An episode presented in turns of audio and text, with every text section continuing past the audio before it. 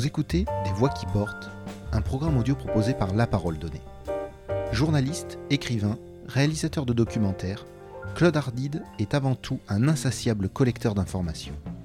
Formé au journalisme de terrain à Varmatin, où il écrivit ses premiers papiers pour la locale de Toulon, il est ensuite monté à Paris, où sa carrière a aussitôt changé de rythme et de format. Claude Ardide met ses talents d'enquêteur au service de plusieurs sociétés de production pour lesquelles il réalise des reportages et des documentaires destinés notamment à France Télévisions. Il rejoint peu de temps après son arrivée dans la capitale la rédaction de Charlie Hebdo et publie plusieurs livres d'actualité dont le dernier, Les Enfants du Purgatoire, fait partie des meilleures ventes en librairie. Dans cet entretien, Claude Ardide revient sur sa passion pour le journalisme. Il nous parle également des confrères et amis qu'il a perdus dans la tuerie de Charlie Hebdo et nous fait pénétrer dans les coulisses de trois mois d'enquête à la brigade des mineurs de Marseille, où il a partagé le quotidien des policiers confrontés à l'indicible souffrance des enfants.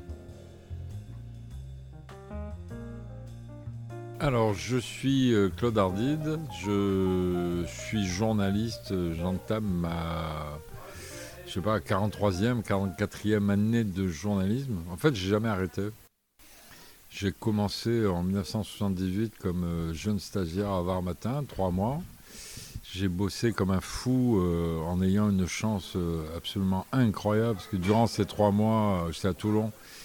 Il y a eu des faits divers d'un autre monde exceptionnel. Il y a eu des, des, règlements de compte dans les rues de Toulon. Il y a eu des, des incendies de forêt. Euh, je me souviens même que la cabine du téléphérique du Mont-Faron était tombée dans le, ce qu'on appelait le trou du diable. Et j'étais jeune stagiaire et quand tu démarres ta carrière et que tu démarres par, par un fait divers exceptionnel comme ça, parce que ça n'arrive quasiment jamais, hein, un téléphérique qui tombe, et donc voilà, et ensuite j'ai enchaîné euh, les faits divers de nuit. Comme plus personne ne voulait faire les faits divers de nuit à la locale, on m'a dit est-ce que tu veux bien les faire? Donc euh, j'ai assuré une permanence les, toutes les nuits de 20h à minuit. Donc euh, la tournée des flics, la tournée des pompiers, la tournée des magistrats de permanence. Et en fait, ça m'a créé un réseau absolument colossal. Et puis comme dans cette ville à Toulon, enfin dans la métropole, il se passait toujours des choses incroyables. Euh, comme les journaux à l'époque euh, commençaient à être imprimés à 1h du matin, quand il y avait un fait divers exceptionnel euh, à 23h, on avait le temps d'écrire et puis de, prendre vraiment le temps de faire une page avec des photos, de publier.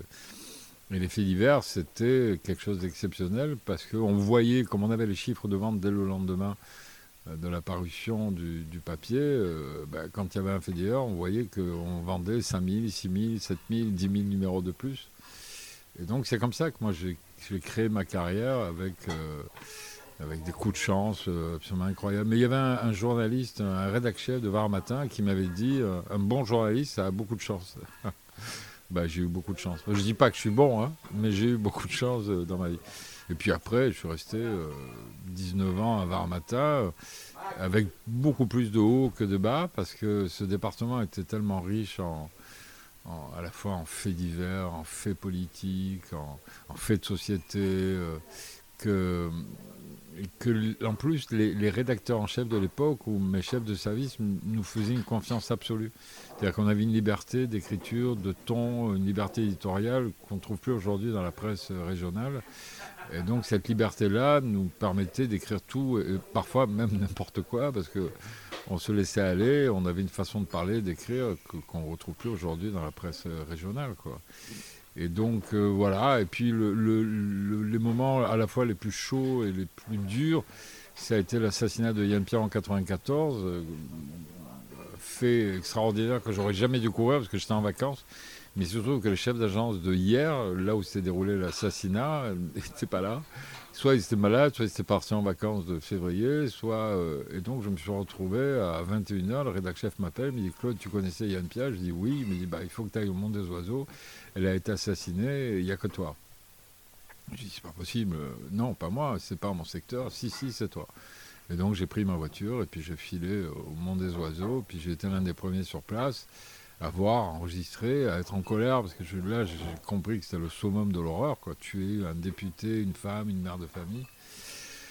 Et ça m'a à la fois propulsé dans, le, dans un monde que je connaissais pas, parce que j'en ai fait un livre, puis j'en ai fait deux, puis j'en ai fait trois, j'en ai même fait un film, mais en même temps, ça m'a mis la moitié du département à dos. Parce que comme j'accréditais la thèse que l'assassinat était commandite, une commande politique. J'avais la moitié des avocats, des magistrats, des flics, qui, des voyous qui, me voulaient, me faire la peau. Et l'autre moitié qui me disait, mais non, c'est vous qui avez raison, c'est vous qui avez raison. Bon, voilà, donc mais je regrette absolument rien de ces, de ces 20 ans de presse régionale, parce que c'est là qu'on apprend tout. Quoi. la conférence de presse de la CGT, le bal des pompiers, euh, euh, être correspondant, enfin chef de, petites agences euh, départementales où on a un contact direct avec les gens. Les gens, ils rentrent dans le bureau, bonjour, j'étais à l'info, pourquoi vous ne l'avez pas fait Pourquoi c'est pas paru On se fait engueuler, ou on se fait féliciter. Et puis c'est une période qui était très très heureuse. quoi.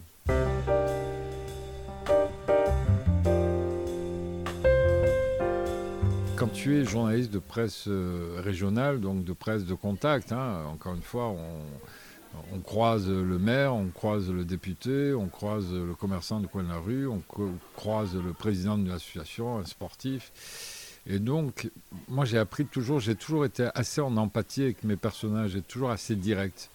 Et en fait, je m'aperçois que ce que j'ai appris, ou ma façon de procéder d'un point de vue journalistique, quand j'étais jeune journaliste de presse écrite, et la façon dont aujourd'hui je réalise mes documentaires ou mes reportages, ou quand euh, même je suis en contact avec des gens pour écrire un livre, c'est exactement la même chose. Alors j'ai pris plus d'expérience, plus de maturité.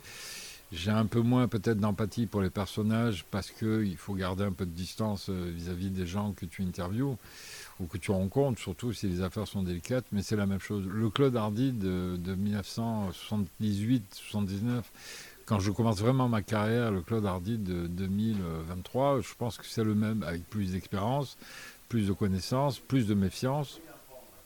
Parfois, quand on va voir des hommes politiques, euh, des voyous, euh, quand on discute avec des avocats dont on sait qu'ils peuvent euh, nous manipuler, ou quand on est au, creux d'une enquête avec des flics, des juges d'instruction, il faut qu'on garde de la distance parce qu'on peut se faire littéralement bouffer. Mais c'est le même. C'est exactement le même. Que j'ai fait de la télé, que j'ai fait en matière de reportage de doc ou de la presse écrite ou de la presse magazine ou écrit un livre, le contact est toujours le même. Toujours le même. Je suis à peu près le même avec parfois même une, sensibilité plus importante que celle que j'avais quand, j'avais 24-25 ans. Euh, mon expérience à la brigade des mineurs pendant trois mois, euh, j'ai entendu et vu des choses tellement violentes que ça m'a vraiment frappé. Et je me suis dit, si tu avais 30 ans de moins, est-ce que tu aurais perçu les choses de la même manière? Est-ce que tu les aurais écrites de la même manière? Est-ce que tu te serais pris un coup de bambou sur la tête de cette façon-là? Là, je n'ai pas la réponse. Mais je pense que le métier est le même. C'est-à-dire que, bon, évidemment, quand on travaille avec une caméra ou avec un stylo, c'est pas la même chose. Euh, c'est plus difficile le reportage documentaire parce qu'on travaille en équipe, alors que le travail de journaliste de presse euh, écrite, euh, tu es seul avec ton stylo, ton ordi et ton calepin, ou ton enregistreur. Mais je pense que les qualités qu'on a à 25 ans, on les garde 40 ans après ou euh, même parfois aussi les défauts. Hein. C'est difficile à rectifier. Euh, quand on est un peu crétin, on reste crétin toute sa vie, mais, euh, mais on corrige quand même. Moi, j'ai eu beaucoup de chance dans ma carrière parce que j'ai travaillé, vers matin, j'ai eu des, des rédacteurs chefs et des chefs d'agence qui étaient vraiment très bons, qui m'ont quasiment tout appris. quand je suis rentré à France 2, à complément d'enquête, moi j'ai bossé avec un, type extraordinaire qui s'appelait Benoît Duquesne, qui était une forme de d'esclavagistes qui nous faisait travailler 12 heures, 13 heures par jour, 6 euh, jours sur 7, mais qui nous a appris vraiment ce qu'était la télé, et puis aller chercher des idées novatrices au moment où il y avait une concurrence sévère entre tous les magazines télé. Quand j'ai travaillé en voie spéciale, j'ai travaillé avec Naon et Benjamin, le duo, on les appelait Pic Époque ou euh, et, c'était des types qui avaient une rigueur intellectuelle, une curiosité qui nous poussait toujours dans les reportages à aller plus loin, euh, et puis euh, qui vraiment nous disait bon voilà, demain, à l'époque, je, crois que je ne sais plus quel jour c'était envoyé spécial, c'était des succès d'audience qui étaient colossales. Aujourd'hui, quand envoyé spécial fait un million 300 000 spectateurs le jeudi soir, nous on en faisait 5 millions. Et si tu faisais pas la barre des 5 millions, tu étais convoqué par Naon Benjamin qui disait ouais, alors pourquoi ça n'a pas marché, etc. Et donc moi j'ai eu beaucoup de chance. Et après j'ai rencontré des producteurs, euh, j'ai travaillé avec des gens chez Canal euh, à spécial investigation, qui étaient à la fois caractériels et qui en même temps disaient Canal c'est différent des autres chaînes. Donc quand on fait un doc ou un reportage, il faut vraiment que ce soit marqué du saut, de l'originalité, de l'investigation, il faut foncer, il faut faire des révélations, etc. Mais en fait, c'est toujours le, même, c'est toujours le même métier. C'est moi, quand je me regarde dans une glace, je me suis dit bon, j'ai des cheveux blancs, j'ai des rides, mais je suis le même mec. Je suis le même. C'est étrange.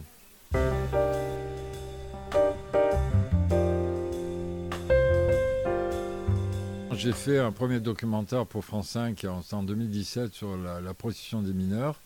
Et on avait tourné des séquences à Paris, à la Brigade des mineurs de Paris. Et on avait compris que euh, le phénomène de, prostitution, je parle des gamines de moins de 15 ans françaises, plutôt de milieux aisés, donc pas euh, des gamines dans la précarité ou qui avaient besoin d'argent. Euh, et on avait remarqué que le nombre de dossiers à la brigade des mineurs avait une croissance exponentielle, premièrement. Deuxièmement, le, patron de la brigade des mineurs m'avait fait comprendre, mais en discutant aussi, puisqu'on avait fait de très belles séquences avec les flics, qu'en fait, quand les gamines se prostituent, il y a des fugues, il y a de la violence, il y a parfois des viols, il y a parfois du harcèlement, que ça ne vient pas euh, juste euh, une gamine à 13-14 ans, elle ne dit pas euh, matin en se tiens, je vais me prostituer.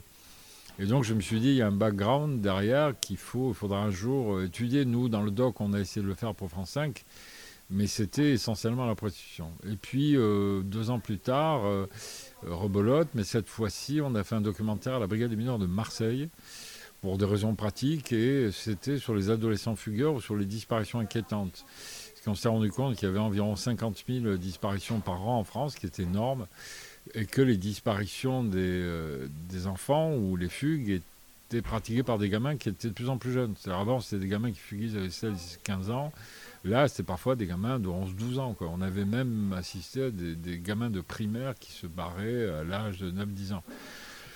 Et donc on a tourné à la brigade des mineurs et je suis tombé sur euh, deux, trois enquêtrices, euh, parce que la brigade des mineurs est essentiellement féminine à Marseille, et qui m'avaient dit, mais euh, si tu veux vraiment découvrir l'horreur, l'inceste, les bébés secoués, je ne savais même pas que ça existait, si tu veux découvrir les agressions sexuelles, si tu veux découvrir euh, tous les dossiers qu'on traite, il faut que tu t'installes plus longtemps et que tu vois euh, vraiment ce, notre quotidien de flic et, combien euh, les, affaires sont nombreuses et combien elles sont diverses et combien les bébés, les enfants, les ados sont victimes de maltraitance. Et donc je me suis dit, j'ai mis ça dans un coin de ma tête, mais là j'avais compris que, c'était difficile d'entrer avec des caméras et que donc le meilleur moyen, c'était euh, non pas d'écrire un reportage, j'aurais pu le faire pour Charlie Hebdo ou pour un autre magazine, mais je savais qu'il fallait que ce soit long et, que, et donc je me dis je vais en faire un livre.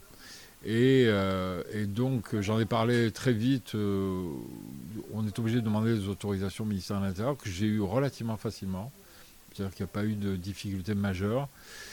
ils avaient vu le, doc qu'on avait fait sur la position des mineurs et sur les, les ados fugueurs parce qu'ils voient tout. Hein quand tu fais une demande d'autorisation pour tourner avec les flics, ils sont renseignés sur toi, sur ton métier, etc. Euh, et, donc ils ont dit oui. Et après, j'ai convaincu le, commandant Marc, euh, qui était le patron de la brigade des mineurs. Et euh, ça s'est passé relativement vite. Bon, il y a eu des périodes de confinement où on ne pouvait pas, les, brigades étaient closes. Hein, c'était des, des, no man's land. Enfin, il n'y avait pas d'intervention extérieure. Et puis, en septembre, c'était la bonne période. C'était la rentrée 2022.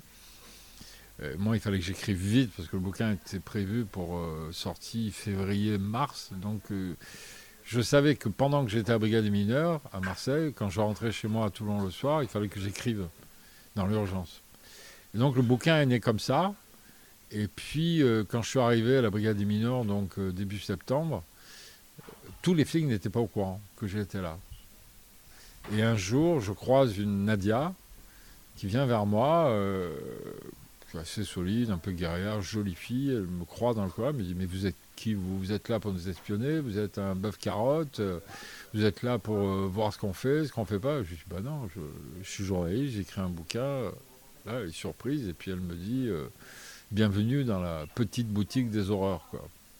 Et effectivement, les horreurs, elles sont tombées les unes derrière les autres, mais c'est assez marrant parce que le fait que j'ai tourné déjà avec des brigades mineurs, que j'ai eu un comportement très sage je faisais vraiment premier de la classe. que j'arrivais le matin très tôt, en même temps qu'elle, parfois même avant.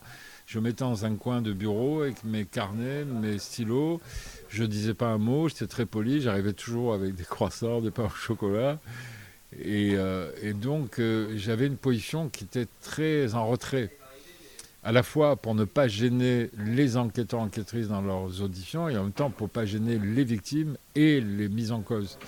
Et donc j'étais quasiment, euh, un, comment dirais-je, un objet dans le décor de, des salles d'audition. Alors invisible non, mais parce que les, bureaux des, enquêteurs enquêtrices, c'est 12 mètres carrés, 15 mètres carrés dans le meilleur des cas, donc euh, forcément. Euh, mais souvent, les, mises en cause et les victimes croyaient que j'étais flic, moi aussi, ou un stagiaire, ou, un, juge d'instruction en train de, faire un rapport. Mais, mais chaque fois, c'est ça, heureusement d'ailleurs, les flics disaient aux mises en cause et aux victimes, voilà, euh, on a un journaliste, que ça vous dérange qu'il soit là, si ça vous dérange, il sort. Et personne ne m'a jamais dit euh, oui, ça nous dérange. Personne, une seule fois, en 100 auditions. Hein. À la fois, c'est pas gênant de ne pas poser de questions parce que d'abord parce qu'on est spectateur d'une pièce de théâtre qui se joue devant soi, hein, dans un huis clos qui est quand même euh, avec une intensité dramatique, avec euh, les mots comptent, les attitudes comptent, les larmes comptent, les coups de colère comptent. Donc on est dans un coin. Puis, puis moi, je n'avais pas le temps parce que j'écrivais beaucoup, beaucoup, beaucoup. Je, prenais, je faisais du mot à mot. Je n'interférais jamais dans le, dans le dialogue euh, entre la victime, les mises en cause, ou parfois même dans la confrontation. Il y avait le mise en cause, la victime face à un flic. Il y avait parfois même un avocat qui défendait et la victime et le mise en cause. Donc parfois on était 5-6 dans le bureau. je n'intervenais pas. Jamais. C'est-à-dire que je, parfois, j'étais choqué, j'étais abasourdi, j'étais même parfois en colère, où j'ai eu des moments d'émotion, notamment dans les témoignages des gamines qui étaient victimes de viol ou d'inceste. Mais par contre, quand l'audition se terminait, je débriefais avec chacun des flics. Et on se mettait à, Parce que les auditions sont souvent menées, parfois dans les cas délicats, par deux enquêteurs, enquêtrices. Et après, on débriefait. Et là, ils me disaient, eux, au bout de 15 jours, ils avaient compris que j'étais euh, un observateur à la fois neutre et, compréhensif. Ils me disaient Qu'est-ce que tu en penses? Ouais. Et donc, euh, à deux ou trois reprises, sur des affaires très délicates, notamment euh, lors d'une audition d'une gamine qui accusait un grand-père, je raconte dans le livre, qui dit il m'a violé, mais qui revient à plusieurs reprises sur ses déclarations, puis qui dit la vérité sans la dire à la fin, le flic est venu vers moi, me dit T'en penses quoi? Je lui dit Écoute, je ne devrais pas te dire ça, mais je pense qu'elle ment. Mais, euh, mais peut-être que je me trompe avec ça. Et en fait, oui, elle mentait. Il y a une autre audition 15 jours après, alors c'était en dehors de la confrontation, et la gamine s'effondrait en disant J'ai menti, mes accusations sont etc. Mais on ne peut pas intervenir. Parce que d'abord, d'abord, d'une manière procédurale, euh, ça pourrait euh, gêner l'audition, et puis parce qu'une tierce personne n'a pas à intervenir, sauf si c'est un avocat ou, ou, un, flic, ou voire euh, un psychiatre ou un psy, psychothérapeute, mais non, je, m'interdisais de le faire.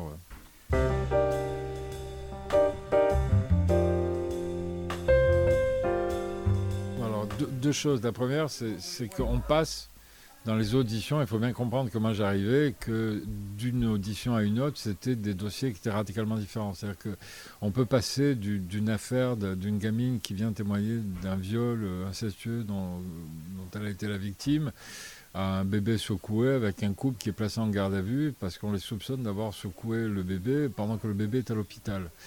Mais on peut, le lendemain, ça peut être euh, une gamine de 15 ans qui a été violée par un mec qui est à peine plus âgé, mais qui est majeur, qui a 18 ans. Ou on peut passer euh, avec un mec des quartiers nord, qui est à la fois un voyou, un, trafiquant de stupes, qui a, littéralement massacré euh, son ex-conjointe et sa fille. Donc on passe par tous les, tous les stades de la colère, de l'émotion. De... Moi j'ai pleuré à deux reprises, hein, vraiment pleuré.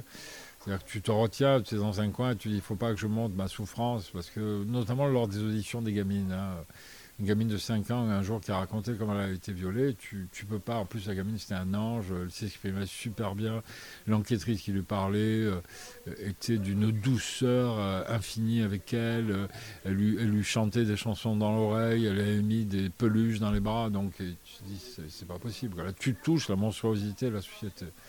Donc moi, je suis passé par tous les stades. J'ai même eu un jour un, moment de colère très fort où un mec euh, est arrivé euh, prétentieux, grossier, vulgaire. Et alors, il a eu le, ça m'a rappelé mon épisode Charlie Hebdo. Il avait, était accusé d'avoir tabassé, tuméfié sa, conjointe. Et à un moment donné, il disait mais non, c'est pas moi, elle ment, c'est une pute, c'est une salope. Euh, je ne l'ai jamais touché, alors qu'en fait, il avait les photos de sa compagne, son ex-compagne où on voyait qu'elle avait été bousillée. Et à un moment donné, il a dit, ses yeux sont comme c'était du cinéma, révulsé Allah Akbar, euh, sur le Coran, sur la tête de ma mère, sur, euh, sur la vie de ma mère, Wallah, Wallah. Et là, j'ai dit, putain, je vais lui sauter dessus, et je vais lui en mettre une. J'étais derrière le flic, et euh, il était en face de moi, le, le mis en cause, l'agresseur. Et pendant deux dixièmes de seconde, j'allais passer par-dessus le bureau. et puis, euh, et je pense que le, flic qui a enquêté, qui est un mec très expérimenté, Cédric, il a compris. Il, s'est retourné vers moi, l'air de dire euh, ta gueule, ne bouge pas, quoi. Parce que j'ai dû avoir un mouvement de, chaise derrière lui. donc on passe par tous les stades de l'émotion. À l'inverse, les auditions sont assez extraordinaires des flics parce que quand on entend notamment des mises en cause, la première audition est très large, presque en empathie, et que même si le mec est un monstre en face de soi, on le laisse parler, on le met en confiance, on le, laisse dire tout et n'importe quoi, on, relève même pas ses contradictions. Euh. donc le mec est en confiance. La deuxième audition, euh, il retourne en garde à vue après la première audition, la deuxième, il remonte, il a passé 3-4 heures dans des geôles pourris, immondes, il faut le dire. Hein. Et puis il remonte, là, la deuxième audition est plus sévère. Et puis il repart en garde à vue si le mec ne veut pas parler. Et puis là, on le ramène, euh, parce que le garde à vue, c'est 48 heures. Hein. Et là, le gars commence à avoir faim, soif, il commence à en avoir marre, il comprend que là où il est dans les geôles, c'est pas terrible. Et là, l'audition est plus sévère. Et là, moi, j'ai vu des enquêtrices, mais pas péter les plombs, mais élever le ton là-bas. Mais monsieur, vous nous prenez pour des imbéciles, vous êtes plein de contradictions, on a les vidéosurveillances, on a votre ADN, on a les témoignages de la famille, de la belle famille, des voisins, de vos enfants, machin, etc. Et vous êtes en train de dire que vous n'y êtes pour rien, pour vous foutre de nous. Là, tu es derrière, tu te dis, oula. Et puis même, ils ont une expression, je vais être vulgaire deux secondes, mais moi, j'avais failli mettre en sous-titre cette expression dans une expression typiquement marseillaise, surtout les femmes d'ailleurs. Ils disaient, mais vos prétendues révélations, monsieur, je m'en bats les couilles. Et moi, je dis, oula. Et ça marche. C'est qu'au bout de la troisième audition, en général, quelle que soit la mise en cause, que ce soit une femme, que ce soit un mec, quelle que soit l'affaire, un viol, une agression, euh, du harcèlement, euh, même un bébé secoué. Alors le bébé secoué, c'est autre chose. Hein. Mais, mais c'est... Euh, elles peuvent à un moment donné pas perdre leur nerf parce que tout est sous contrôle. Hein. Mais la colère, elle est à la fois légitime. Moi, j'ai jamais vu euh, un flic en deux mois et demi, trois mois d'audition, j'ai jamais vu un flic péter les plombs, menacer. ils peuvent taper du poing sur la table, mais ça reste comme ça, quoi.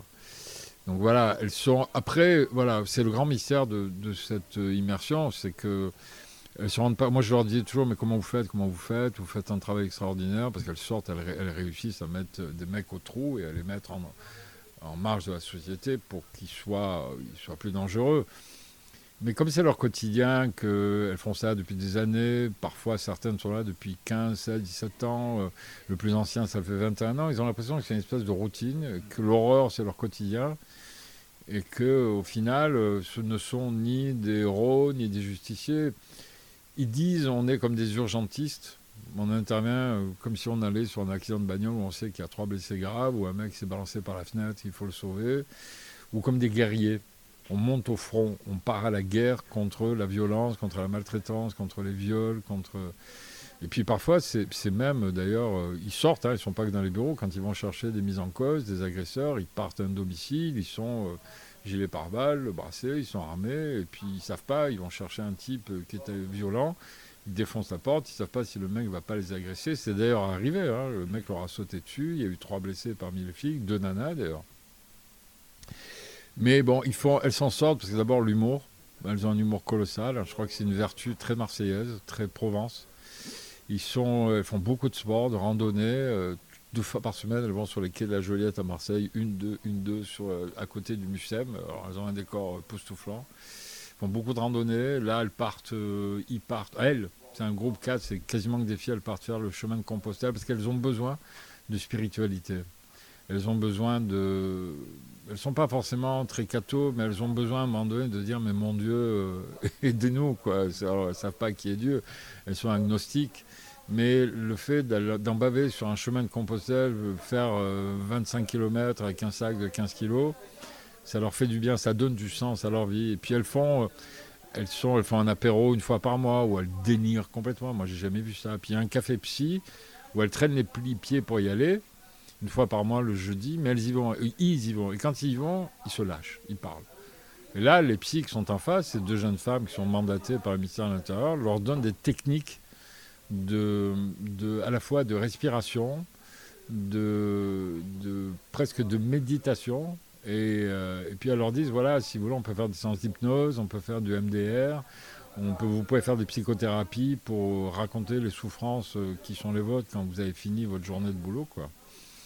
Elles craignent toutes quand même, ils craignent tous l'affaire de trop, c'est-à-dire l'affaire monstrueuse qui fait que le matin, le lendemain, tu n'as plus envie d'aller au boulot.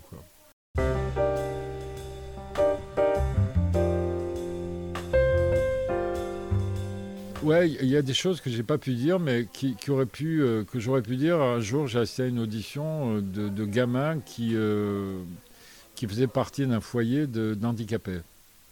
Et, et, à un moment donné, donc, il y avait un gamin de 15 ans qui en avait violé d'autres.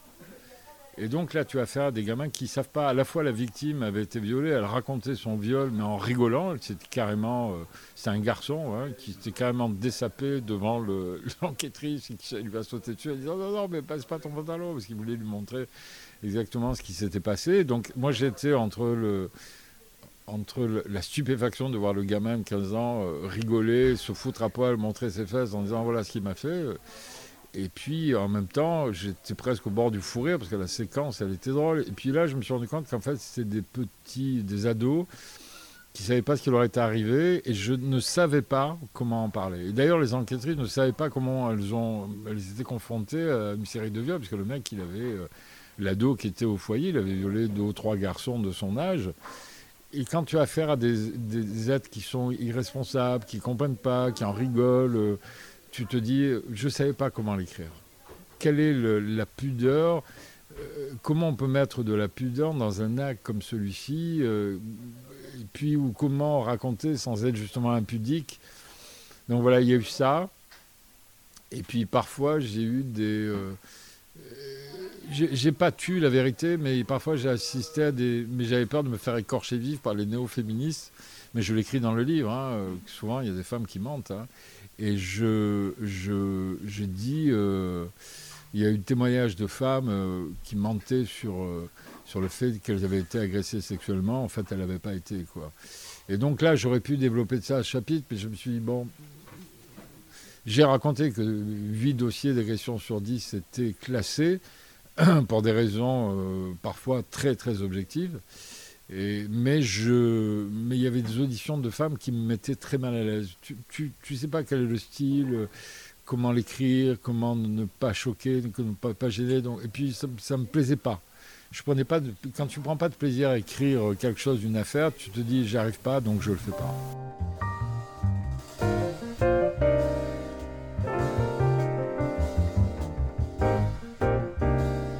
Merci d'avoir écouté cet épisode de La Parole Donnée. Vous pouvez nous suivre sur notre site et nos réseaux sociaux et nous soutenir via notre page Tipeee. À la semaine prochaine.